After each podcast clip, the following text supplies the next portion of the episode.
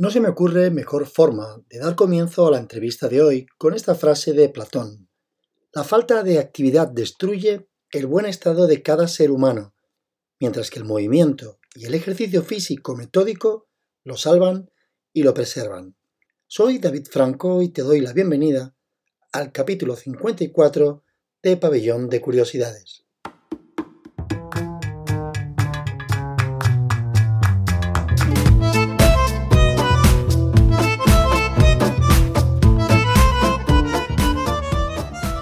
La invitada de hoy y a mí nos unen bastantes o tenemos bastantes puntos en común e intuyo que en concreto uno muy importante. Me hace que sea esta charla especial para mí.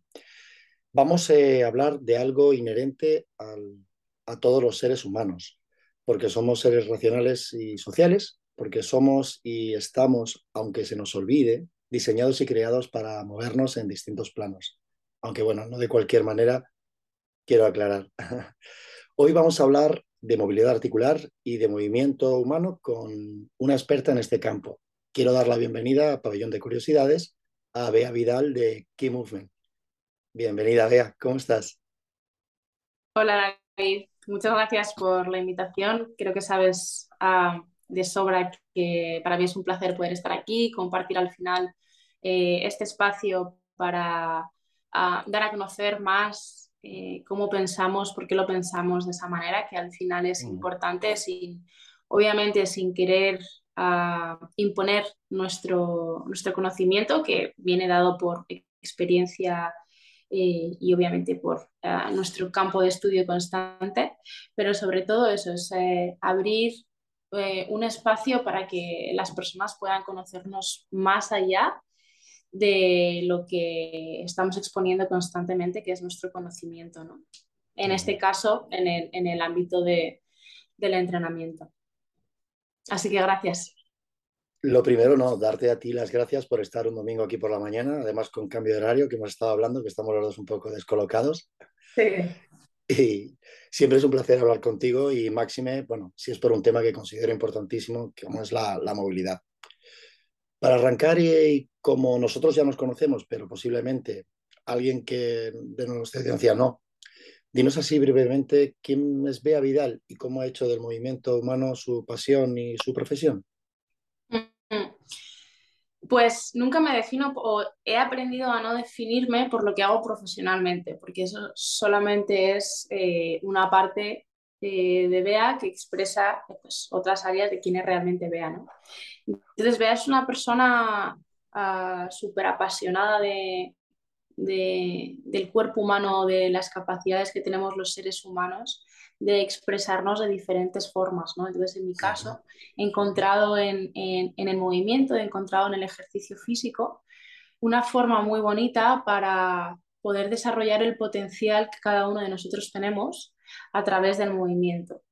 Entonces, una de las cosas que hago eh, es esa, es ayudar a las personas a, entender su cuerpo, a potenciar su movimiento y a que se den cuenta de, cómo con un entrenamiento que va más allá del entrenamiento físico pueden, pueden recuperar muchas capacidades y pueden mejorar ah, ya no solamente las capacidades físicas, sino también que eh, esto me lo ha dado la experiencia, ¿eh? lo que voy a decir ahora.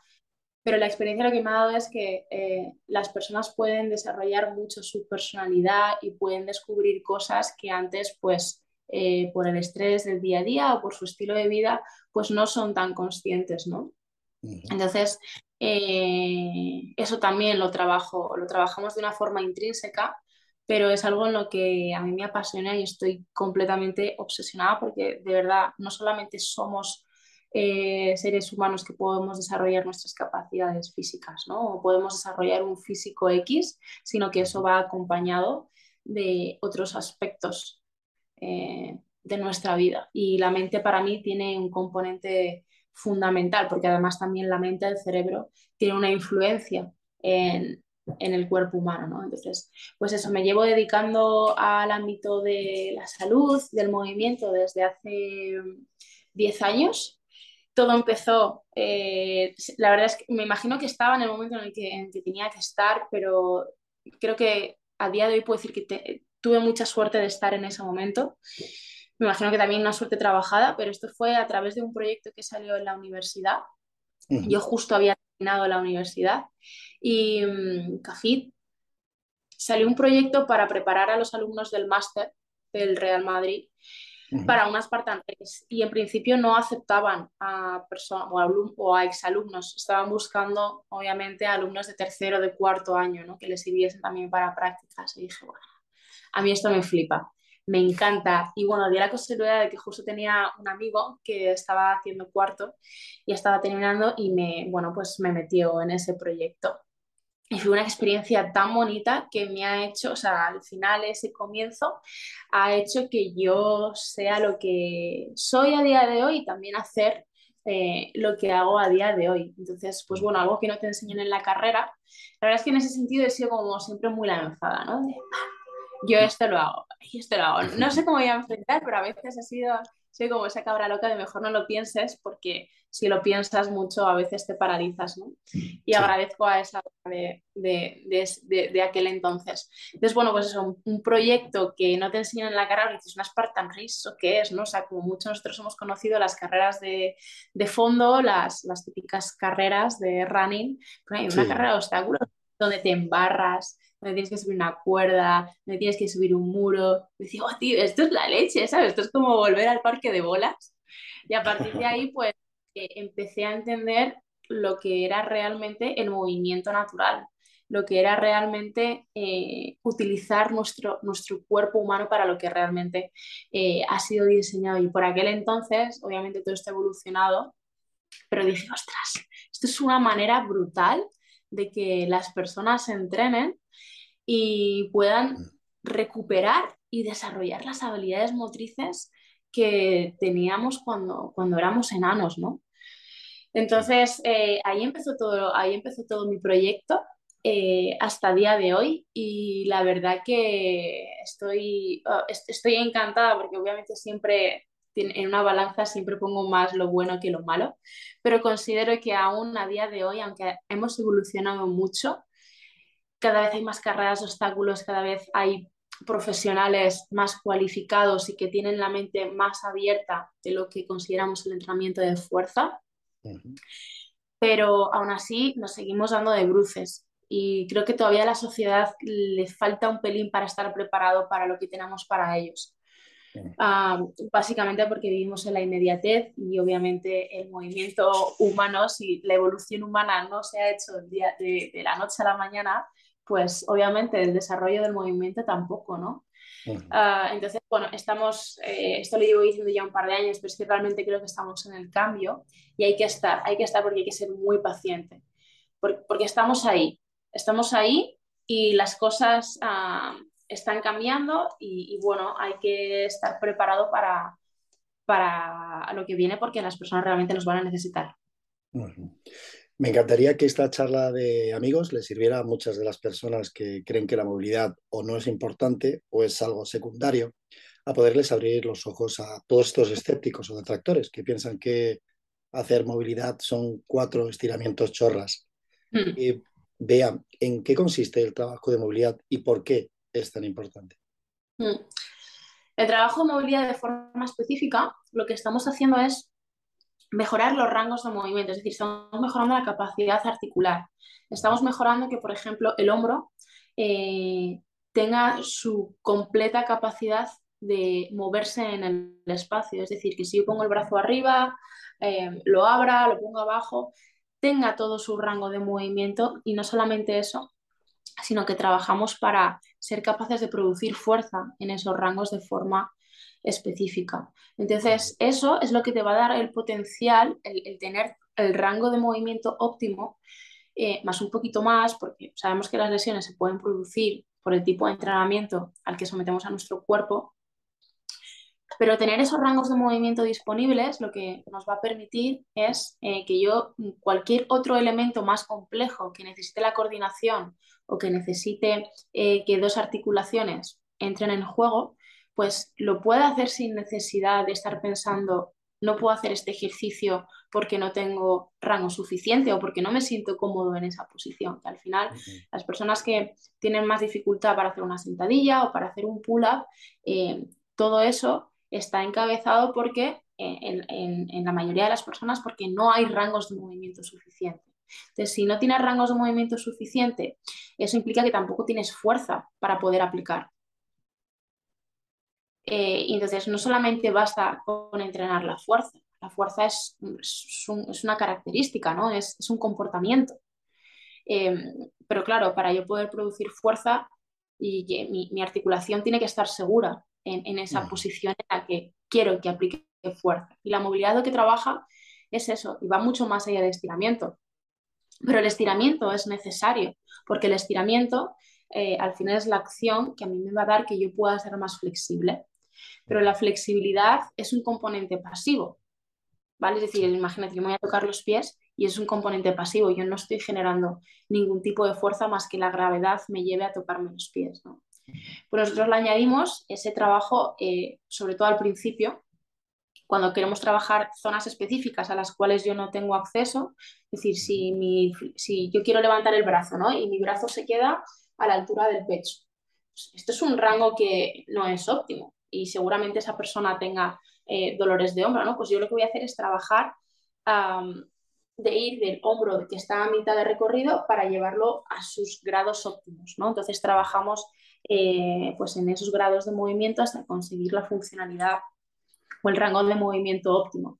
Entonces, utilizamos el estiramiento, obviamente, que es necesario para conseguir la, flexibilidad, pero luego metemos el componente de eh, fuerzas isométricas para trabajar la fuerza eh, eh, en, ese rango de forma, de forma ¿no? que es a lo que la gente se, se le olvida. El estiramiento es necesario, o sea, y lo sabemos, lo que pasa es que no, de forma aislada no tiene ningún sentido y que no valen estiramientos porque sí, o sea, cuando tú ves un libro de estiramientos te dicen los 100 mejores estiramientos, ya, pero ¿por qué ese estiramiento es bueno para mí, no? Y que el estiramiento per se pues no, no, no tiene ningún tipo de, de aplicabilidad y de hecho cuando fue el tema de la pandemia, que esto es una cosa curiosa, bueno, sí, es, es, curioso para quien lo escuche por primera vez, o yo que trato mucho con bailarines y con gimnastas, eh, eh, con el tema de la pandemia me, vino, me, vinieron muchas personas de yoga y me decían, vea, es que eh, tengo dolores por todos lados. Claro, el yoga al final es estiramiento pasivo tal, que yo no discuto la parte mental, ni la filosofía, al contrario, la apoyo al 100%. Pero luego, claro, ¿qué, beneficio tiene a nivel fisiológico o a nivel estructural, mecánico para nuestro cuerpo? ¿Sabes? Eh, tenemos que entender que, no solamente es hago esto porque me hace sentir bien, porque es una filosofía, sino que es que cuando se trata del cuerpo humano, pues a ver, que el cuerpo humano es más inteligente que nosotros y no le puedes dar esto sí, ¿no? Entonces, lo que para mí puede ser una posición que pueda ser óptima porque estoy más trabajada, pues igual David para ti no lo es o es que no necesitas trabajar en esa posición porque va a ser más perjudicial que beneficioso, ¿no? Entonces, yo siempre lo digo, yo no, no, me conozco los nombres de los ejercicios, pero es que tampoco me interesa, o sea, ni le pongo mucho interés. Yo lo que necesito saber es, vale, ¿de dónde partimos?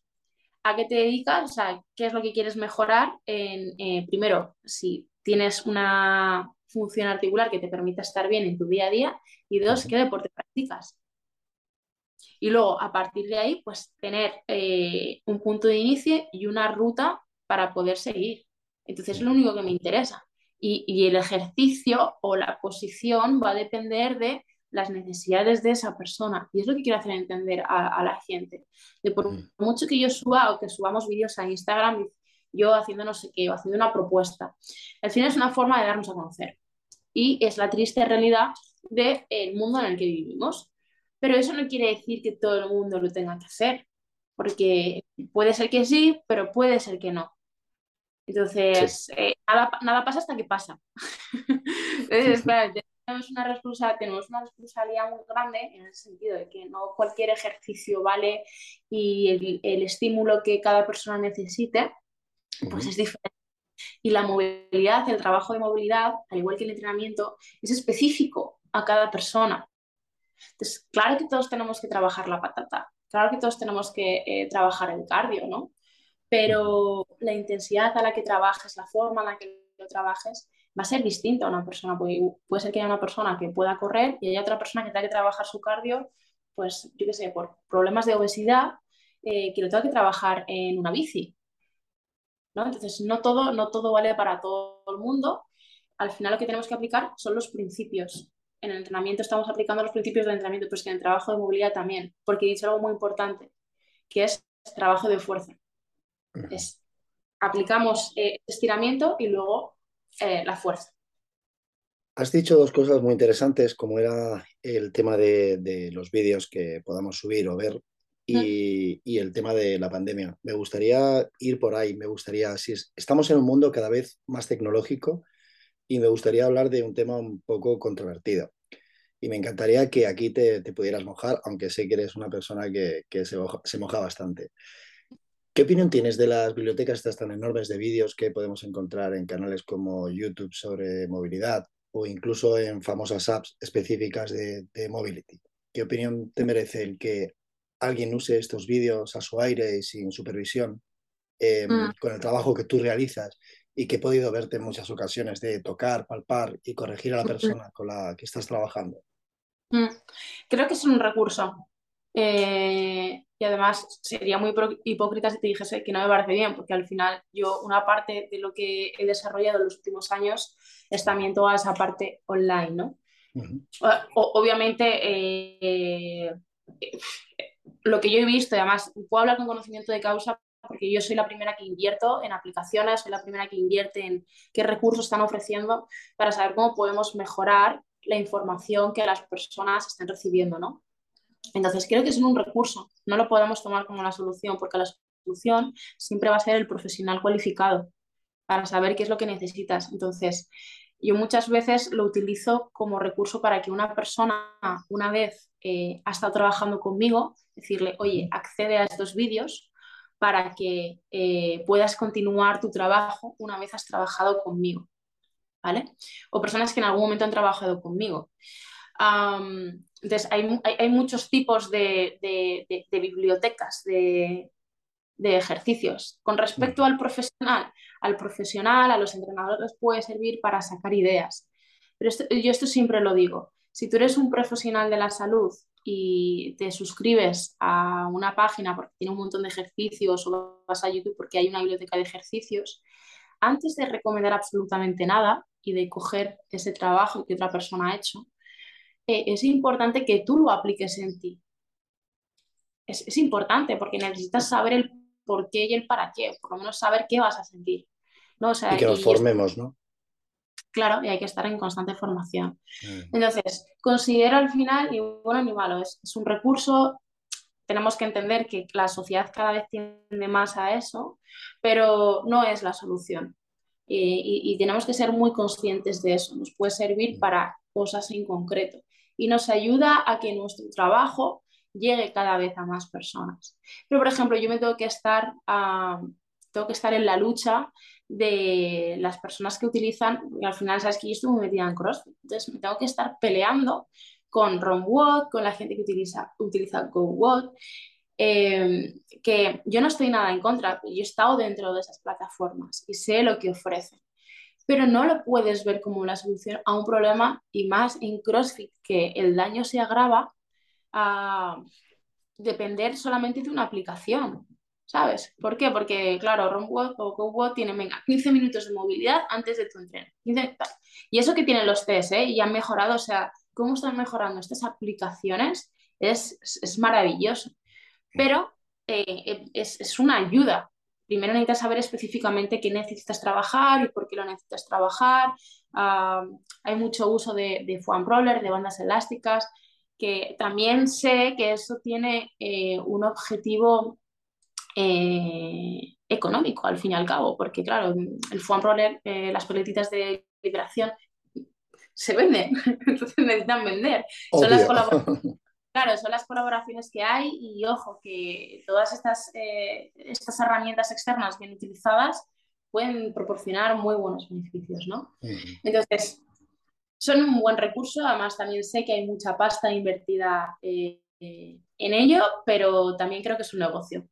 Entonces, bueno, dentro de lo que pueda ser un negocio como lo es eh, cualquier empresa, pues ah, hay cosas que están mejor y cosas que eh, se pueden mejorar. Y al final mi trabajo constantemente está en eso, de lo que hay, porque ya no inventamos nada, cómo lo puedo mejorar con el conocimiento que yo tengo, cómo puedo hacer para que esto ayude a personas y, vayamos a hacer bien, ¿no?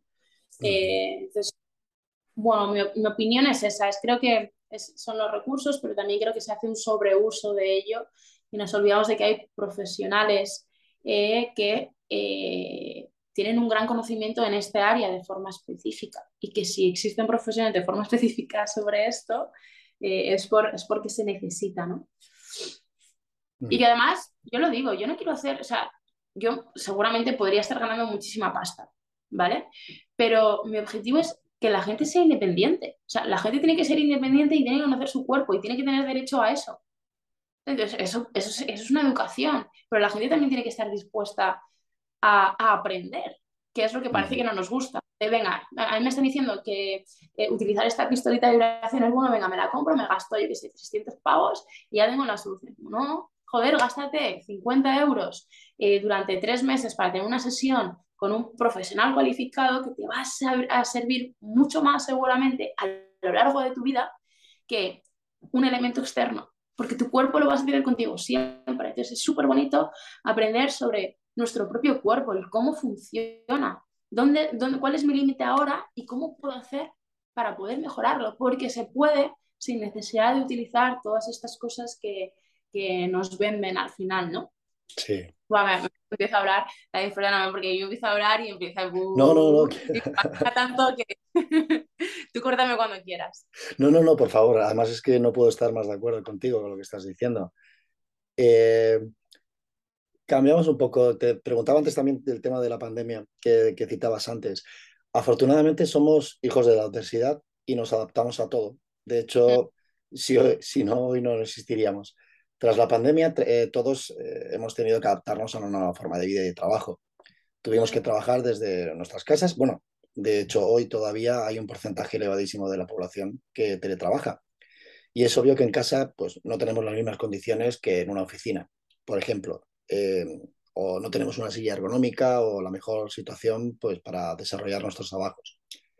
¿Qué consejos nos podrías dar aquí sobre movilidad para todas esas personas que están, no sé, seis, siete u ocho horas frente a un ordenador sentados en una silla y que mm. cuando acaban sus jornadas, además encima se sientan en un sillón a ver la tele o Netflix, por ejemplo?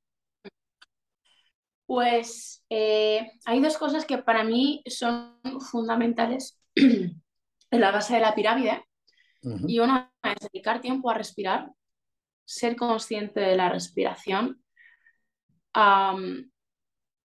o sea, no, solamente ser consciente de la respiración, de estoy respirando, sino de cómo lo haces. Em, que obviamente esto también es igual que el entrenamiento, esto se entrena y es igual que el entrenamiento, necesitamos saber eh, cómo está respirando esa persona y, qué necesita, ¿no? O, qué drills, qué ejercicios necesitaría para mejorar su, su mecánica respiratoria. Eso por un lado. Entonces, dedicar al menos cuatro o cinco minutos al día a a pararte a respirar. A pararte a respirar. Algo tan sencillo y que tiene tan buenos, tantos beneficios, ¿no? Eh, y luego, por otro lado, las rotaciones articulares controladas. Yo siempre lo digo, tengo mi vídeo de libre acceso con una explicación que es casi una hora de vídeo sobre cómo ejecutarlas correctamente. Eh, y es lo mejor que le puedes dar a tu cuerpo. O sea, ya no son ni que te hagas ¿para qué te vas a hacer 10 sentadillas? Si tu cuerpo no está preparado para hacerte 10, si no está preparado para estar ni una hora sentado, ¿por qué le vas a meter de repente, venga, no hago un break de 10, de 10, eh, de una serie de 10 sentadillas? O venga, ahora me voy a poner a hacer flexión. ¿Para qué?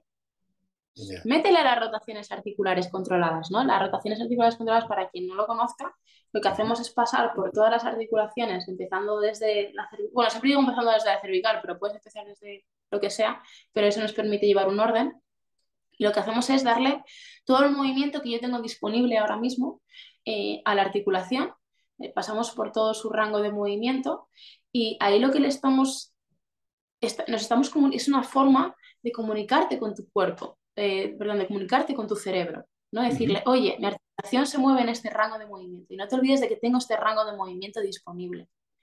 Y además me permite eh, activar eh, los mecanorreceptores de la cápsula articular, que son los receptores que al final le mandan la señal al cerebro para que le diga, eh, que aquí está la cervical y, lo, que, lo que he mencionado antes, ¿no?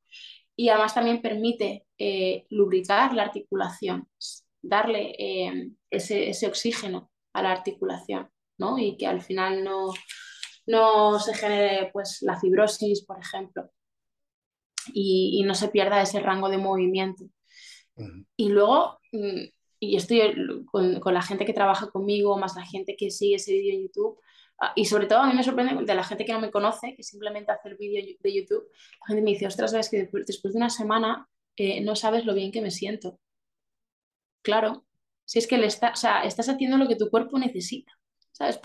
¿Por, qué me voy a poner a hacer eh, pula, o sea, dominadas o cosas así, no? Empieza por la base. Una persona que está, una persona que está mm, ocho horas trabajando, ¿para qué va a hacer eso? Joder, dale movimiento a tu articulación, que además también estás trabajando a nivel, la fuerza a nivel muscular, ¿no? Y, estás aprendiendo a dónde está situado tu cuerpo en el espacio. Una sentadilla, pues te hará bueno haciendo, bueno, ni siquiera eso, pero no te dice cómo, o no le da salud a tu cadera, no le da salud a tu columna, porque ahora mismo es que ni siquiera va a ser capaz de soportar esa carga eh, ni a medio ni a largo plazo. Entonces, para mí es, es respirar y rotaciones articulares controladas. Dale todo el movimiento que tiene tu articulación, eh, empieza por ahí. Y luego ya veremos, ya veremos qué tipo de ejercicio eh, metemos. ¿no? Igual simplemente tiene que ser que salgas a caminar todos los días, 15 minutos, le dedicas 15 minutos a las rotaciones articulares controladas y 15 o 30 minutos a caminar. Sí, a veces es tan sencillo como eso, combinado una buena alimentación. Lo que pasa es que, mm, pues, otra cosa, la industria alimentaria tiene tanto poder sobre nosotros, tanto poder sobre nosotros, que estamos constantemente compensando nuestras comidas. Mucha gente, David, entrena para compensar lo que come. Estamos sí, estoy totalmente de acuerdo contigo. Sí, ahora, ahora lo estoy pensando y te lo, prometo, ¿eh? se me ponen los pelos de gallina de pensar qué aberración, o sea, eh, mm. ¿cómo, ¿cómo, hemos podido llegar hasta aquí, ¿no? Y sobre todo que puede ser que lleguemos hasta ahí, pero ¿cómo somos tan poco racionales de que no nos damos cuenta, o sí, creo que no nos damos cuenta de lo perjudicial que todo esto es para nuestra salud, ¿no? Entonces, las cosas podemos hacer muy fáciles, de verdad, y es muy bonito cuando el proceso es fácil. O sea, ya bastante compleja es la vida como para que encima la tengamos que estar haciendo más difícil. Y sobre todo para estas personas que, están tantas horas sentadas que a mucha gente ni le gustará su trabajo, pero bueno, tienen que estar ocho horas sentadas. Pues vamos a hacérselo fácil, que no se coman tanto la cabeza. Pero claro, forma parte de la educación. Educar, educar, educar. Y al final nosotros nos están educando desde que nacemos hasta el resto de tu vida. Pues es que esto sigue el mismo proceso, es que no es más rápido. Es que sigue el mismo proceso natural de evolución. Entonces, Vamos a hacerlo fácil, pero vamos a hacerlo bien. Me gustaría que habláramos ahora de los beneficios, tanto a nivel eh, fisiológico como cognitivo y de salud mental que puede aportarnos el trabajo en nuestra movilidad. Para ello, mm. Eh, quiero que aclares o desarrolles sobre 10 aspectos o puntos eh, que ha notado en los que pueden influir nuestra movilidad. Bueno, pueden o influyen directamente en nuestra movilidad. Si te parece, vamos uno a uno y me vas dando ahí tu opinión y perspectiva, ¿vale? Venga, vamos allá. Venga, pues mira, el primero, eh, técnica o mecanización del movimiento. ¿Cómo puede influir? Recapitulo algo que he dicho antes, ¿vale? Al final, si tú no tienes un rango de movimiento disponible, imagínate que no tienes suficiente rango de movimiento en la cadera, tu cadera tiene un movimiento que no es normal, eh, eso va a hacer que te cueste mecanizar el movimiento, te cueste entender el movimiento, porque tu cadera no, no puede tirar, es decir, tu cadera no, no puede llegar a 90 grados o no puede romper ese paralelo, entonces te va a costar entender la técnica. Y no es que te cueste entender la técnica, que hay personas que les enseñas el ejercicio y dicen, sí, lo entiendo, pero es que mi cadera no va a más. ¿no? Entonces, mejorar esos rangos de movimiento te permite que sin haber hecho antes un movimiento, lo entiendas mucho mejor. Porque tu cabeza va a tener la, o sea, tu cabeza, tu, la cabeza también, tu cadera va a tener la capacidad, tu, cadera va a tener la capacidad para poder moverse libremente. Pero si ya empieza a haber restricciones, obviamente la técnica va a estar perjudicada. Y al final tu cuerpo eh, va a compensar con otras estructuras para poder realizar ese movimiento. Entonces, la movilidad, yo siempre digo, va antes que la técnica, porque va a permitir que sin haber hecho un ejercicio antes, cuando yo te explique cuál es la técnica del ejercicio, digas, vale, lo entiendo, no solamente lo entiendo, sino que además me encuentro cómodo. hay, hay, algo en lo que es algo que yo llevo reflexionando en los últimos meses, que es todo el tema del coaching verbal, ¿no? Y ha, habido varios cursos, eh, sobre todo los hay en Estados Unidos, y yo esto me percaté cuando, cuando trabajaba en la NSCA y cuando me hice el curso eh, de entrenador personal allí. Eh, te dicen el, y esto pasa mucho en, en, los niveles de CrossFit, te dicen qué coaching verbal tú tienes que dar a una persona, por ejemplo, que hace una sentadilla, ¿no? digo la sentadilla porque al final es lo más, lo más sí, común, fácil de realizar, ¿no? Y es, oye, eh, cuando tú haces una sentadilla tienes que abrir las piernas, tienes que tener el tronco recto, tienes... ya, pero no, tú no le puedes dar al final a ese coaching o ese feedback verbal a todo el mundo. Porque uno que abrir las rodillas, y esto ya lo hablaré más, más adelante, pero abrir las rodillas puede estar siendo perjudicial para cómo tiene esa persona la pelvis o la cadera en ese momento, ¿sabes? O en ese estado. Entonces tenemos que tener mucho cuidado con ese tipo de cosas y saber que la técnica no es igual para todo, no, va a ser igual para todo el mundo, que también tenemos que respetar la morfología de cada persona. entonces, bueno, puede ser que nos ayude en algún momento, pero si yo no tengo una columna que sea móvil, si no tengo una cadera eh, que tenga la capacidad de expresar todos sus movimientos, pues la técnica se va a ver devaluada y no por mucho que yo te diga, abra las rodillas, la rodilla puede superar ligeramente la punta del pie, tienes que estar con el pecho eh, arriba. Pues si no tenemos ese ROM, obviamente no, no, voy a tener acceso a ese movimiento. Mm. Entonces nos ayuda al fin y al cabo a eso, a que podamos realizar un ejercicio más complejo de una forma sencilla y eficaz, sin necesidad de haberlo hecho 50 veces.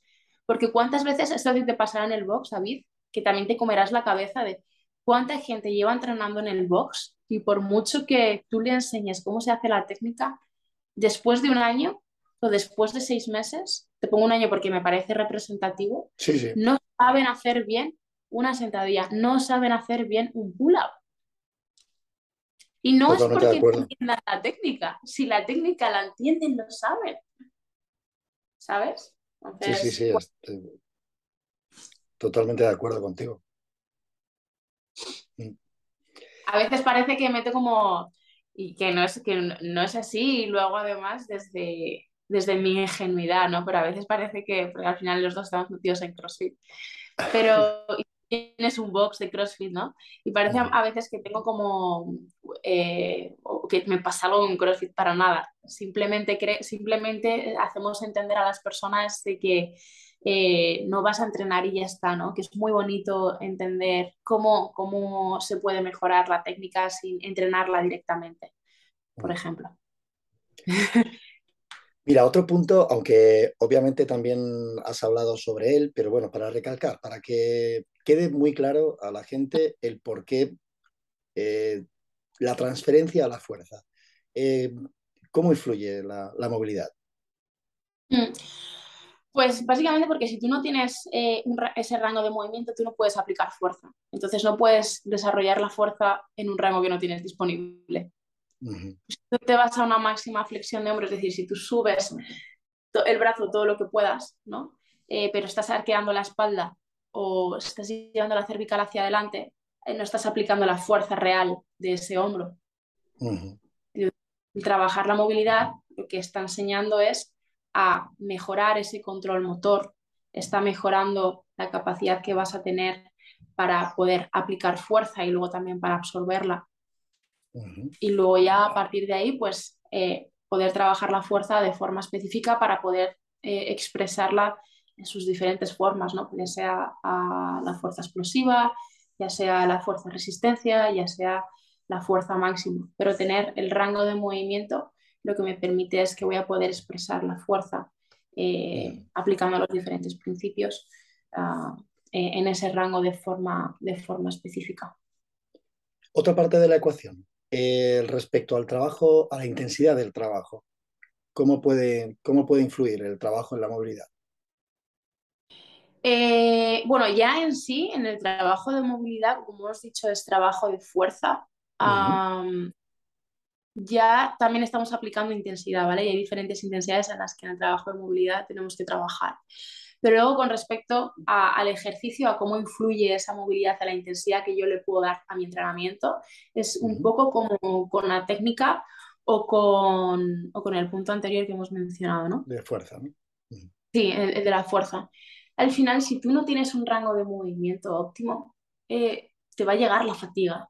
¿Sabes? Pero, y te va a llegar la fatiga no por la demanda del entrenamiento, sino porque tu cuerpo no está preparado para soportar esa intensidad que le estás dando.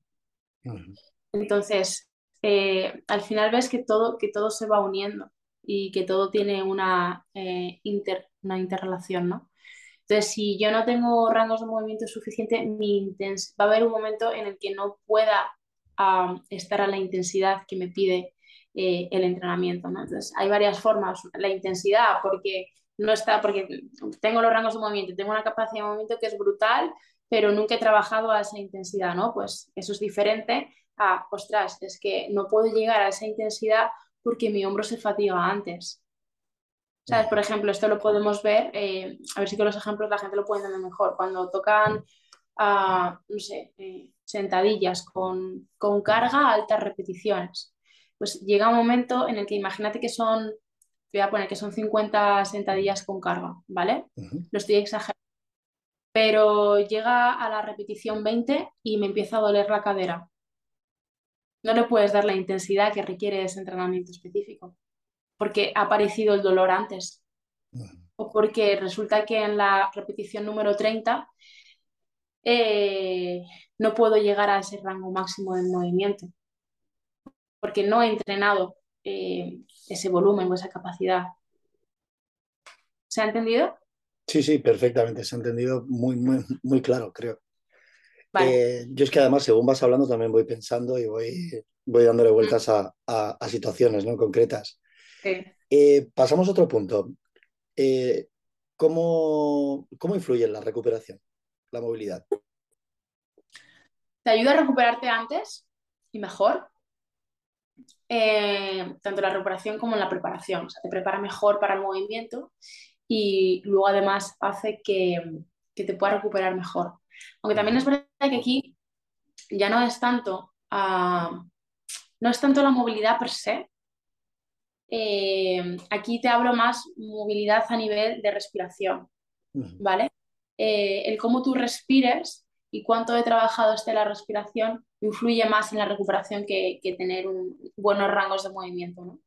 Pero sí el que la movilidad torácica, por eso lo llamo movilidad, porque para mí forma parte de lo que es todo el trabajo de movilidad, pero el cómo hayas trabajado la respiración, el cómo respires, eh, las estrategias que tú utilices para, para mejorar eh, esa recuperación va a influir en cómo te mejores entre entrenamientos, cómo te, cómo te recuperes durante la semana.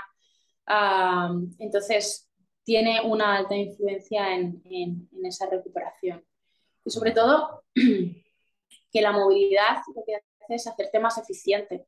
Las personas que no tienen rangos de movimiento tienen que hacer un sobreesfuerzo en sus entrenamientos y en sus movimientos para poder alcanzar el objetivo que se pide en esa sesión de entrenamiento. ¿no? Mientras que si tú tienes los rangos de movimiento, al final tienes opciones, más opciones disponibles, ¿no? Ah, y eso hace que tu cuerpo tenga y, y, que tu cuerpo tenga más recursos y que no tenga que gastar tantas energías.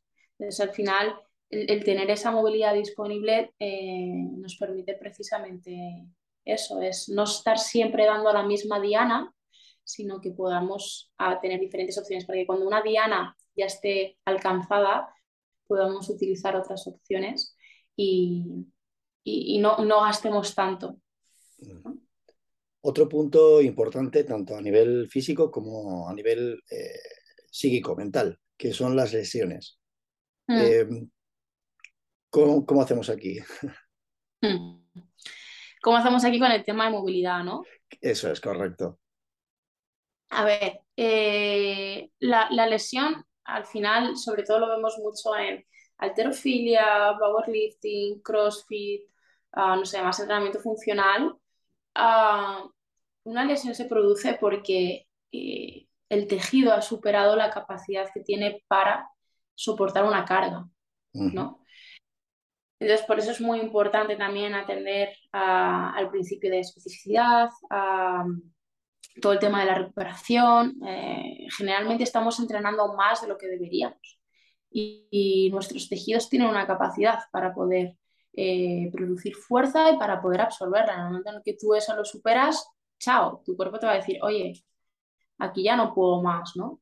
Entonces, lo que, sí, lo que nos permite el trabajo de movilidad es eh, precisamente que el tejido poquito a poco vaya superando más toda esa carga. estamos aplicando los principios del entrenamiento de, fuerza, el principio de sobrecarga progresiva, ¿no? Poquito a poco tú le tienes que dar ese input a tu, a tu cuerpo pero lo, lo relaciono con el, eh, lo que he mencionado en el punto anterior, que al final la movilidad también nos, da, nos permite trabajar no solamente en un punto específico, sino que permite trabajar, por ejemplo, el bíceps, ¿no? Que generalmente cuando, cuando la gente trabaja el bíceps, eh, solamente lo hace eh, pues subiendo y bajando el brazo con el curl de bíceps y todas sus variantes, ¿no? Pero claro, el bíceps, por ejemplo, yo también puedo trabajar el bíceps en esta posición y también lo puedo trabajar en rotación interna con flexión del codo y también estirado, obviamente, ¿no? En la fase excéntrica, que es eh, lo que se nos olvida muchas veces cuando el, músculo está estirado, ¿no? Entonces, el trabajo de movilidad lo que te va a permitir es trabajar en todas esas zonas de trabajo donde eh, la articulación puede estar y donde la musculatura eh, tiene la capacidad para producir y para absorber fuerza. Entonces, no solamente, no solamente yo trabajo el bíceps en esta posición, ¿por qué? ¿Por qué tengo que trabajar en esta posición? Si también lo puedo trabajar aquí, o por ejemplo, estamos en una posición de front rack, ¿cuántas personas ves, David, trabajar de forma específica um, el bíceps en esta posición? Que al final, para mí, o sea, ya no solamente el es la articulación del codo y la articulación del hombro. Entonces, ¿cuántas veces nunca? ¿Cuántas veces has visto a alguien trabajar una flexión del codo uh, aquí, en esta posición? ¿Vale? Nunca. ¿Por qué? Si el, eh, si el bíceps también tiene la capacidad para contraerse en esa posición. Pues todo esto trabajo, lo trabajamos con la movilidad. Y eso lo que va a permitir al final es, eso, que la, lesión se puede producir obviamente porque no solamente influye el entrenamiento, influye en muchos aspectos de nuestra vida, ah, pero sí vamos a hacer que si la lesión se produce, sea una lesión que sea la que produzca el menor daño posible. Y además, habiendo trabajado la movilidad, te permite una rápida ah, y una pronta recuperación. La movilidad al eh, final... Sí, sí, perdón. Una última la, movilidad permite generar orden en tu cuerpo, permite generar orden en tus tejidos. Y lado con este punto, eh, me gustaría que tratáramos el, ese punto de estancamiento que tiene un atleta, eh, que mm. es la parte de, la progresión, mm. cómo, que nos influye tanto también a nivel físico como a nivel mental. ¿Cómo nos puede ayudar aquí la movilidad? Pues por lo que he dicho antes, porque al final eh, en los atletas eh, nos pensamos que solamente, o en cualquier deporte, en cualquier deporte, todos atletas, y hablo de cualquier deporte, tendemos que por repetir el mismo patrón una y otra vez voy a ser mejor, ¿no? Ya.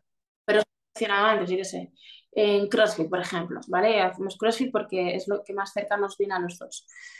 Pero en CrossFit al final todos son movimientos lineales y todos trabajan en el mismo plano de movimiento.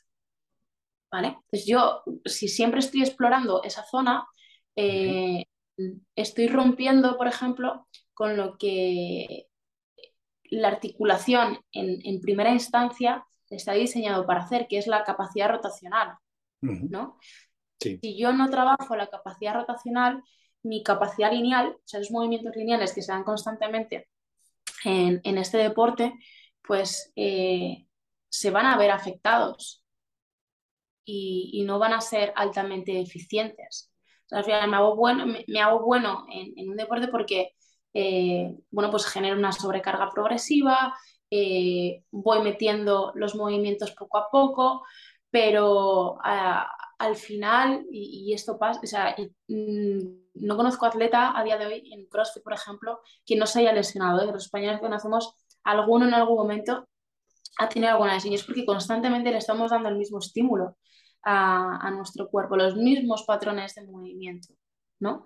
Mm. Y, y, yo que he trabajado con, con, con atletas que han estado compitiendo, cuando hemos salido de ese patrón de movimiento, es decir, es que a mí no me interesa, que es que ya sé que es hacer una sentadilla, ¿vale? Pero ¿cómo puedo hacerlo, cómo, cómo puedo ganar un 1% de fuerza sabiendo que tu back squat, por ejemplo, son 180 kilos, ¿vale? Eh, o, tu, o, tu, push press son 90 kilos, ¿vale? ¿Cómo puedo hacer para que ese movimiento eh, a, a, medio plazo o a largo plazo no me genere una lesión, ¿no? Pues que necesito explorar diferentes, diferentes, eh, eh, las diferentes direcciones del tejido. Y eso es lo que te da la movilidad. Es explorar esas diferentes zonas. Vamos a trabajar la fuerza en esta posición, en esta otra. Porque tu hombro no solamente va en una dirección. Cuando tú estás haciendo una flexión de hombro, por ejemplo, cuando estás en un pull-up, tu hombro pasa por rotación interna, rotación externa, rotación interna. Entonces, no solamente es un movimiento que vaya en línea recta, ¿no? Mm. sino que tiene ese componente rotacional y eso es lo que va a permitir que el atleta, que ya es atleta, que ya está compitiendo y tiene unos pesos que dices, wow, em, no se estanque y pueda mejorar poquito a poco. Pero esto es aplicable a una persona que está en RX, una persona que está en intermediación, una persona que al final necesita o quiere, porque somos así, queremos mejorar nuestros pesos. ¿vale? Pues al final la movilidad te da esto, te da la capacidad de que puedas aplicar más fuerza en un punto de forma específica. Y que lo hagas de una manera y que lo hagamos al final de una manera segura. Y, mm. aquí el trabajo de movilidad es la clave, aplicando los eh, principios de fuerza. Mm. Vamos a, cuatro últimos puntos. Eh, me gustaría que habláramos sobre el, bienestar que nos puede otorgar el trabajo de movilidad. Pues de forma eh, sencilla, vivir sin dolor. que algunos firmaban ya, ¿no? Ahora mismo. sí, sí, vivir sin dolor. Y a mí se me ponen los pelos de punta, David, porque no te imaginas, ya no te digo atletas, ¿eh? pero también personas del día a día que viven constantemente con dolor. Sí, sí. Ah, es, es, es, muy, es, es triste, es, frustrante, porque el, dolor te inhabilita muchas veces. entonces, sobre todo es eso, es vivir sin dolor, es que puedas hacer las cosas del día a día y que no te cuesten esfuerzo. Al final es, que no te cueste esfuerzo, que gastar la mínima energía posible. Pues eso, eso ya es bienestar. Lo que te pueda sumar el entrenamiento, pues fenomenal, ¿no? Pero es lo que hemos mencionado antes, a, lo mejor simplemente con el hecho de caminar, de incorporar las rotaciones articulares, de, aprender cómo respirar es suficiente y sin necesidad de meterle tanta carga de trabajo ¿no? a, nuestro, a nuestro cuerpo. Mm. bienestar general en tu vida, que te levantes y no sientas, Dios, estoy acartonado, estoy agarrotado, porque es que las sensaciones que todas las hemos tenido yo las tengo de vez en cuando, cuando me meto en un entrenamiento que es un poquito más intenso y es desagradable, dices, ostras, me, cuesta, me cuesta entumecerme, ¿no? Sí. Eh, entonces, eh, eh, pues, pues eso es importante. Y obviamente, pues hilado a este punto iría al siguiente que, quiero hablar, que es sobre la vitalidad que, que nos puede otorgar ¿no? Esta, este trabajo de movilidad. Pues precisamente, sabes que es hilado ya al punto anterior, ¿no? Es cuando empiezas a trabajar la movilidad, empiezas a sentir que todo te cuesta menos, tienes más ganas de hacer cosas, eh, te cuesta todo muchísimo menos esfuerzo y empiezas a sentir, pues eso, más energía. Y, el trabajo de movilidad y la respiración, ¿eh? Ya hay personas con las que tengo que empezar trabajando de forma muy específica solamente la respiración y te dicen, ostras, vaya, es que eh, he sentido que, que, voy volando, ¿no? Y esto me pasó el otro día con un chico que estaba opositando para para y me decía, y hemos empezado con el trabajo respiratorio, ¿eh? Porque tenía mucho nivel de estrés, pues por el tipo de entrenamiento que hace al final para la oposición. Decía, vea, tía, es que eh, he estado toda esta semana simplemente implementando el trabajo de respiración y cuando me ha tocado la parte de carrera, mm, volaba. Es que volaba. Entonces, eso es, sentir ligereza en tu vida. Es que, no sé, claro, cuando, cuando no lo conoces, cuando no conoces esa sensación, pues dices, pues es que no sé lo que es, ¿no? Mucha gente que nos escucha dirá, pues es que no tengo ni idea de cuál es esa sensación. Claro, es que hay que trabajarla. Es que estamos en una sociedad donde que tenemos que trabajar para poder sentirnos bien, ¿eh? algo tan sencillo con lo que se supone que nacemos y que vamos perdiendo nuestro propio bienestar. Sí, sí, desde luego. Desde luego. Bueno, el siguiente tema era respiración, pero yo creo que ese ya lo hemos eh, tocado, eh, aunque mm. es un melón que me encantaría que nos tiráramos aquí un buen rato hablando de él, porque yo últimamente estoy muy friki con el tema de la, de la respiración, pero bueno, yo creo que más o menos ha quedado bastante claro. Para eh, eso, si otro... Venga, genial. me, encanta, me encantaría. Terminamos ya con estos 10 puntos. Eh, salud mental. ¿Cómo nos pues influye la movilidad? Si recapitulamos todo lo anterior, eh, va a permitir que tu mente no esté pensando en las restricciones que tienes. Esa restricción, ese dolor, deja de, deja de estar en tu mente y te permite tener una mayor y una mejor claridad. Es que de verdad la gente lo sabe, pero si tú estás entrenando y bueno, se supone que entrenas bien, ¿no? Pero luego a lo largo del día dices, ostras, me duele la zona lumbar, ostras, hoy tengo dolor en la rodilla. Al final tu mente está yendo siempre a esos puntos de dolor. Entonces, eh, todo este trabajo lo que nos está permitiendo al final es que tener claridad, es que te puedas ocupar de lo que realmente es importante, ¿no? Eh, em, y, te permita, pues, eh, estar bien, estar tranquilo, sin tener un pensamiento extra que además es destructivo, porque el dolor ya por, ya per se es destructivo, ¿no? Entonces, yo creo que lo definiría como claridad y paz mental. Qué guay.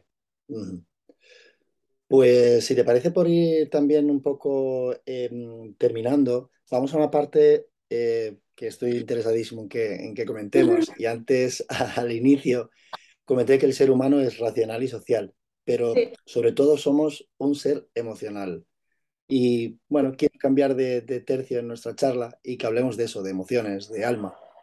Mm. Más concretamente del libro que, que escribiste, que me gustaría conocer un poquito o hasta donde tú quieras llegar a esa Bea Vidal que un día eh, siente la necesidad de ponerse frente a un papel y expresar con sentimientos a través de la poesía lo que la mueve por dentro.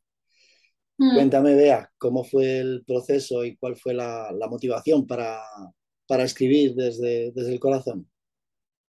Se me ponen mariposillas en el estómago cuando, cuando hablo de estas cosas pero eso es muy bueno. No lo sé, yo llevo escribiendo desde que tenía, bueno, ya desde el cole. En el cole me acuerdo además que hice un microcuento y, y me otorgaron un, premio. Eh, pero bueno, independientemente de eso que es anecdótico, yo llevo escribiendo así en serio desde los 17 años. Y escribía, pues no sé, pues cuando iba en el avión, pero al principio escribía de una forma muy random, o sea, súper rara. De hecho, es así si volviese a saber, no lo conseguiría, seguro. Que eso también forma parte de, de, ostras, es que no me entiendo ni yo, o sea, estoy escribiendo esto porque no me entiendo ni yo, pero bueno, lo estoy sacando y no sé en qué se va a transformar, ¿no? Y poco a poco, pues, eh, vi en, en, escribir una forma de, de, poder expresar aquello que muchas veces con palabras nos cuesta y que solamente te sale cogiendo un papel y un boli. Y empecé a leer mucha poesía, a mí me encanta recitar y me, me encanta escuchar recitales y dije, ostras, esto es una parte mía súper bonita eh, que no sé cómo acabará porque tampoco lo hago con afán de absolutamente nada, pero a mí me está curando, o sea, a mí me cura. O sea, mmm, no sé, yo le cuento algo a, a, mi madre, que rara vez hago eso, eh, y siento que no, no sé, a veces cuando tú cuentas algo a alguien, David, no esperas una respuesta ni esperas que te calmen, simplemente necesitas verbalizarlo, ¿no? Sí, sí. Pues yo encontré en, la poesía eh, ese, esa cura para, para el alma, ¿no? Eh, he pasado situaciones, pues al final como podemos pasar todos en esta vida, que han podido ser un poquito más traumáticas, ¿no? Entonces, para mí ha sido la cura a esas situaciones. Entonces, era como, y, siempre lo he dicho, siempre he considerado que dentro de lo que es Bea, en su forma de hacer las cosas, la forma de hacer su trabajo, su forma de expresarse, también soy una persona que escucha mucho, aunque ahora no lo parezca, pero soy una persona que me encanta escuchar y observar, ¿no? Eh, rara vez doy mi opinión, pero cuando la doy sí que la doy con un fundamento entonces, pues eh, la poesía me ha ayudado precisamente a eso, a poder expresar todo lo que observo, lo que, lo que no soy capaz de transmitir en una conversación normal, ¿no? Y cómo eh, puedo, o, sí, cuál es mi filosofía de vida y sentir que hay algo más de a lo que nos dedicamos profesionalmente y es qué siento, ¿no? qué siento, qué cosas me emocionan, eh, cómo, no sé, cómo, cómo, me he sentido. Pues al, al, final es eso, es que considero que la vida está hecha llena de experiencias, que no es trabajo, ¿sabes? Que eso simplemente al final trabajamos porque necesitamos cubrir unos gastos, ¿sabes? Necesitamos sobrevivir al fin y al cabo, pero realmente lo que nos mueve como seres humanos es el cómo somos capaces o sea, qué sentimos y cómo somos capaces de, hacer sentir a las personas y, cómo me hacen sentir a mí. Creo que eso es lo bonito de, las relaciones humanas, el hacernos sentir, el hacernos sentir. Qué bonito. Entonces, bueno, el, libro surge, el libro surge porque eh, en los últimos años, que sobre todo cuando ya me vine a Valencia, empecé a escribir mucho más porque me propuse escribir todos los días obviamente luego eso es, imposible, ¿no? Tú tienes un propósito, pero luego ese propósito pues poquito a poco se va evaluando, porque no siempre te levantas con esa eh, inspiración, no, no siempre te pasan cosas, o bueno, hay días que directamente ni te apetece escribir, ¿no? Eh, y además que esto yo lo hago como un hobby. De repente cojo y, de verdad es que lo que escribo lo escribo en un minuto, pero porque así me ha salido. Entonces, esto surgió eh, el año pasado que le dije a una de mis mejores amigas, le dije, y nada, tía, quiero recitar porque realmente donde, donde me siento, bueno, no me siento cómoda porque me pone muy nerviosa exponerme de esta forma al público, pero me gusta mucho recitar y que la gente escuche y emocionar sobre todo, ¿no? O ver cómo le puede llegar a esa persona lo que, lo que tú escribes expresando desde ti, ¿no? Y, y, y cómo cada uno lo interpreta. A mí eso me parece maravilloso. Entonces me dijo, ya veas que si tú quieres empezar a recitar, pues lo suyo sería que tuvieses un libro, ¿sabes? Porque te va a ser más fácil el ir a cualquier sitio y decir, oye, mira, que he escrito este libro, ¿no? Antes de, pues, oye, quiero recitar y ya está. Y le dije, bueno, pues no estoy preparada para ello, ¿no? Pero mm, si encontramos una editorial en esta semana, eh, me lanzo. Y fue dicho y hecho, es que no tardamos ni 24 horas. Contacté con un par de editoriales y dije, venga, me lanzo a esto. Y así surgió, o sea que no tiene nada que ver con lo que me dedico profesional. Bueno, creo, creo que sí que tiene que ver y estoy en el camino de descubrirlo, porque todas las piezas se van uniendo. Pero para mí es lo, lo más puro y lo más verdadero que puede salir de mí. O sea, y, y, y, de verdad es que se me, se me, pone, y se me pone la lagrimilla en el ojo porque decir, hostia, es que esto soy yo. Realmente, esto soy yo. O sea, alguien me quiere conocer, es lo que hay ahí, ¿no? Y, y, mi madre, me acuerdo, cuando leyó el libro, eh, me decía, hija, es que no te entiendo. Y yo, pues, es normal que no me entiendas, ¿no? No me entiendo eh, ni yo, ¿no? ahora ya sí, ahora, ahora, ya, ahora, ya, ahora ya vas bastante, bastante bien y bastante mejor. Pero, pero bueno, al final los padres son los padres. Sí, sí, claro. si te pierden, bueno, pues al final los hijos, dependiendo también de la relación que tengas con los padres, pues se pierden cositas. Eh, pero es eso, si me quieres conocer, esto soy yo, o sea, no, no escondo nada, me abro eh, cuento pues esas situaciones que al final han sido un poquito más traumáticas, eh, de relaciones con amistades, de pareja, con, con, mi familia, pues que están ahí reflejadas. Y no es de lo, o sea, mi madre cuando lo leyó y mi abuela, que se lo di a mi abuela el libro pensando yo eh, que no se lo iba a leer, pero se lo.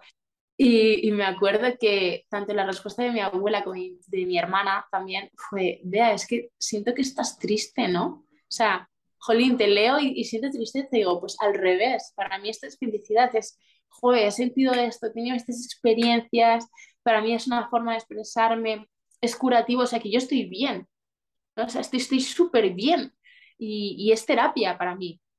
Entonces, es, es, es, verdad que a veces cuando, cuando hablamos de sentimientos, eh, da esa sensación ¿no? Eh, de, de, tristeza y, y, todo lo contrario. Es que es exponerte, abrirte y decir, esto soy yo, ¿no? Claro. Y, y sí, sí, sí.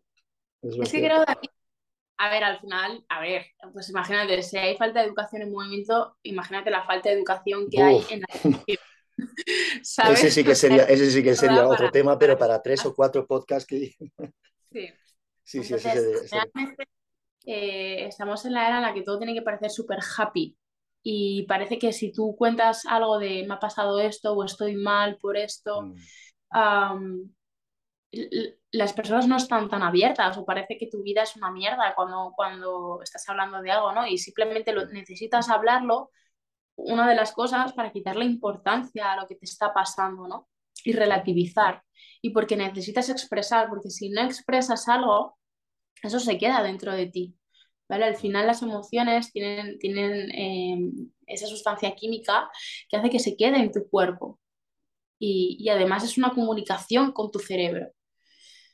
Um, entonces es, es, importante expresarlo y eso no, a mí no me hace más débil ni me hace que parezca una persona triste, no. Simplemente, o sea, al igual que escribo cosas bonitas, también puedo escribir cosas que, que bueno, pues que no son tan agradables, pero porque también son situaciones que se dan en la vida y no todo es, es jauja. Eh, entonces creo que es más bien por una falta de, de, educación y eso no nos hace ser más débiles nada por el estilo, al revés, es, joder, qué bien que lo puedo expresar y qué bien que puedo estar sintiendo esto, ¿no? Porque al final son aprendizajes. Desde luego. Pues por, por ir acabando ya, eh, me gustaría hacerte tres preguntas que suelo hacer a todos los invitados y mm. La primera suele ser relacionada con el tema de los libros, que estamos hablando además de, de, de tu libro, pero me gustaría que, que nos pudieras recomendar eh, tres libros y por qué eh, los eliges.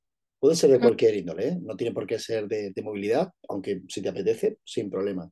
No, de hecho, eh, eh, te voy a decir los, los, tres, los tres primeros libros que a mí en algún momento, por la situación en la que estaba, me han marcado y no tienen nada que ver ¿eh? con el entrenamiento, no tienen nada que ver. De hecho, a mí me enriquece más leer cosas que no están relacionadas con mi ámbito que, que estudiar sobre entrenamiento, que eso ya lo hago en mi día a día. Pero uno fueron um, las, siete, las siete revelaciones. Uh -huh lo leí en un momento de mi vida donde estaba más espiritual, me imagino, donde, o donde más bien necesitaba indagar en esa parte mía, que yo no lo sabía, pero fue un libro que me enganchó, ¿no? Desde el principio hasta el fin, tiene que ver con ese descubrimiento espiritual de una persona. A las siete revelaciones, eh, otro que estoy en ello, es, me lo estoy terminando, pero porque voy con muchísima calma de lo mucho que me está gustando, que es Deja de ser tú, y ese libro me, me, está flipando porque te das cuenta de que tú mismo te creas tu propio mundo y la, capacidad, y la capacidad que tenemos de poder salir de ese mundo en el que estás. Nosotros mismos nos, auto, nos auto boicoteamos con nuestros propios pensamientos uh -huh. y tenemos esa misma capacidad para, para descubrir una nueva versión de nosotros mismos, ¿no? A través de cambiar los pensamientos, de la forma de hablarnos. Y me, me está, vamos, me está fascinando, ¿no? Es como me estoy reafirmando en lo que llevo trabajando mucho tiempo y, y creo que es algo que todo el mundo debe conocer, que, que, puede ser que mucha gente ya lo conoce, ¿no? El, sabemos que cómo nos hablamos, el cómo pensamos influye en tu forma de ser y tal. Um, y, y, además eso atrae las, las, situaciones que tú tienes en tu vida. Eh, una persona que, es, que, que se define como desgraciada, mm, mira a ver cómo estás pensando, mira a ver cómo te estás tomando la vida. Porque, sí, ese diálogo interno, ¿no? Sí, porque eso va a hacer que tú atraigas eh, esas mm. desgracias que dices que te pasan, ¿no? Entonces, me está, me está, me está flipando y de verdad que es, no, es, no es un cambio, es, es un cambio en, en, la mentalidad de las personas y en este caso en, el, en, mi cambio de, de, de, ver, de ver la vida y tomarme la vida menos en serio. ¿no? Ah, y ese es el deja de ser tú. Y luego hay otro, está relacionado con nuestro ámbito, pero no, que es el Tao de la física. Y ese libro me flipa y me gustó mucho cuando, cuando me lo leí, porque me lo, me lo leí en un momento en el que yo me preguntaba y me cuestionaba el por qué estoy haciendo lo que estoy haciendo, o sea, qué sentido tiene que me estoy dedicando al movimiento. Y claro, esto va relacionado con que yo escriba un libro de poesía, que es Alma, eh, que es, mi, mi es, Bea, es Bea en pura esencia. Y al final uh, te das cuenta de que la filosofía y la física están uh, estrechamente relacionadas. Y es, ese libro trata sobre eso, sobre la física y la filosofía, y que ambos campos tienen el mismo objetivo, que es eh, cuestionarse, eh, es tener una idea, es eh, llevar a cabo esa idea y sacar conclusiones en el campo experiencial y luego ver qué funciona y qué no funciona. Entonces, para mí, fue ver que no estaba tan loca el hecho de pensar de yo me dedico al mundo del entrenamiento, pero también me dedico a, a esa parte de filosofía que además me encanta, ¿no? Porque es constantemente cuestionarte el por qué haces lo que haces, para qué lo haces. Y, y es como mezclar esa parte de alma, de pensamiento y llevado a la práctica, que es un poco más esa parte física porque la filosofía es subjetiva al fin y al cabo. Eh, pero la física tú tienes, tienes unos datos objetivos. Entonces, mm, eh, la forma en la que tiene de relacionar esos dos campos me pareció súper bonita y me dio como ese impulso de decir, sigue, sigue eh, en lo que estás sigue, sigue haciendo lo que estás haciendo, porque este es el camino, no eres una sola cosa, eres un conjunto de cosas. Simplemente tienes que entender cómo relacionarlas o cuándo tiene cabida cada una de esas cosas. Pero hablamos de entrenamiento y estamos, estamos filosofando sobre entrenamiento. ¿sabes? Entonces, eh, pues esos tres libros, las siete revelaciones, tengo que leer las nueve revelaciones, eh, que salió el libro, eh, Deja de ser tú y El Tao de la Física. Y El Tao de la Física. Pues estos dos últimos me los anoto porque no, no los conocía. Y, vale. y me, los, me los anoto. Sí. La segunda pregunta es eh, si te encontraras con la Bea Vidal de hace 15, 20 años y tras ah. la experiencia vital y tu bagaje actual, ¿qué le dirías a, esa niña que comenzó a escribir en el cole? ¿O qué te diría? Eh, sí. Sigue. O sea, hazlo, vuélvelo a hacer. Vuélvelo a hacer. Es que creo que si eh, soy lo que soy a día de hoy, volvería a cometer los mismos errores. Es que es lo que me ha hecho no conozco la vea ideal, mm, ¿sabes? Entonces, por mucho que me pongan esa tesitura, es como, hazlo, o sea, hazlo y hazlo con el miedo con el que lo has hecho. Y no pienses tanto, o sea, sobre todo eso, no pienses tanto eh, y forja tu valentía. O sea, es que es eso, hazlo, o sea, vuélvelo a hacer, ya no hazlo eso, vuélvelo a hacer como lo has hecho. Vuélvelo a hacer, ¿no? vuélvelo a hacer, sí. Mm. Y la última hilada con esta anterior, y ya para terminar, si no hicieras lo que haces hoy, ¿a qué te hubiera gustado dedicarte? ¿Sabes qué, David? Creo que estoy haciendo mm, mi propósito en la vida. Y ahora, eh, lo comentaba el otro día con una amiga, le decía, estoy en un momento donde creo que la vida me da más miedo que nunca, porque, y me da miedo porque sé que me estoy acercando a mi propósito y eso da un miedo terrible. Entonces, estoy haciendo lo que creo que he venido a este mundo a hacer y voy hilando, voy hilando cosas. Eh, la energía para mí es algo imprescindible en la vida porque creo que es lo que nos mueve. Eh, entonces, estoy uniendo todos esos puntos que es Bea en sus diferentes facetas los estoy aunando en una. Entonces, creo que estoy, estoy haciendo lo que, lo que estoy haciendo. No sé, cualquier otra cosa, ah, creo que estoy recogiendo siete vidas diferentes y las estoy poniendo en una. Entonces, estoy en lo, que, en lo que debería estar. No me imagino de, otra manera. Y si, y si quisiese ser otra cosa, que muchas veces me lo planteo, eh, no sé, es que no lo sé, no lo sé. Me, lo planteo pero es que siempre llego a la misma conclusión y es, estás haciendo lo que, lo que estás haciendo y seguramente otra cosa que eligiese estaría relacionado con, con lo que hago sobre todo todo el tema de humanidades y arte. Algo, algo de eso haría, pero es que ya lo, ya, lo estoy haciendo, o sea, no me doy muchas veces cuenta, pero ya estoy integrando todo.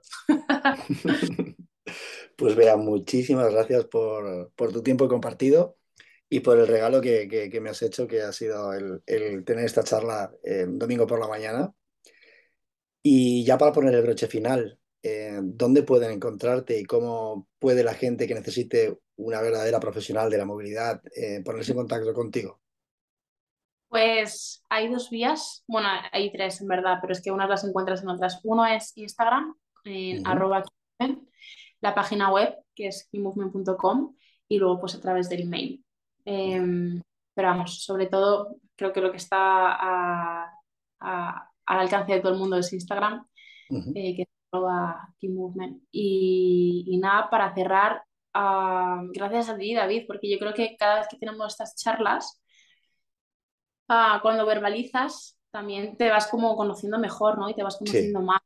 Y ya no solamente que el resto te conozca, sino que también es una forma de, de resumir en lo que llevas trabajando tanto tiempo. Entonces, gracias por abrirme el espacio. Por favor, gracias a ti. Sí, y, vamos, que de, este, de esta charla han salido otras tres o cuatro más. sí, sí, hemos abierto muchos melones. sí, sí, sí, Así que nada, gracias a ti por... Gracias de nuevo y, y nos vemos pronto. Gracias. Chao.